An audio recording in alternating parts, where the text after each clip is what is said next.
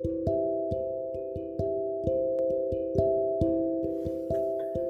はようございます。お元気でしょうか？今日の聖書の時間となりました。今日の聖書の箇所は、新約聖書第2コリントビテの手紙4章8節から9節まででございます。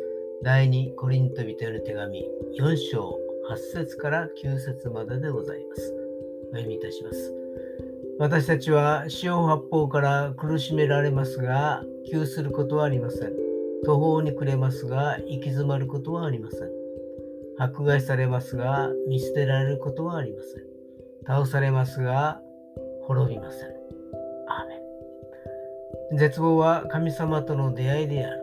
生きていると必ず苦しみあるし、途方に暮れることもあるし、迫害に耐えなければならない時もやってきます。自暴自棄になって神様から手を離す時がありますが、神様は私たちの手を離すことはないのです。神様に顔を向け祈っていると必ず道は開けるのです。今日も死の道を共に歩むことができますように。